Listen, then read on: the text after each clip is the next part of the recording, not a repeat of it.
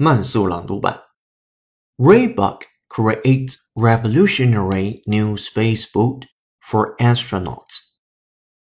Can you believe there's been no significant upgrades or innovation for the design of space boots in 50 years?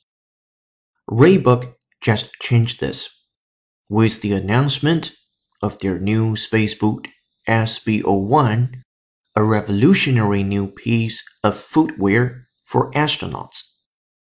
The high-tech space boot by Reebok that will be worn by astronauts on an upcoming mission to the International Space Station features float ride foam, the brand's latest innovation that provides lightweight and responsive cushioning.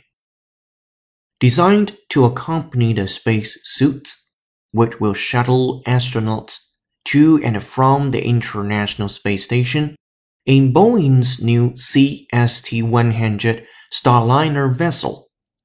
The space boot SB01 will be a godsend for astronauts, providing a more lightweight, flexible, and cushioned footwear option in favor of the outdated, rigid, and heavy leather designs.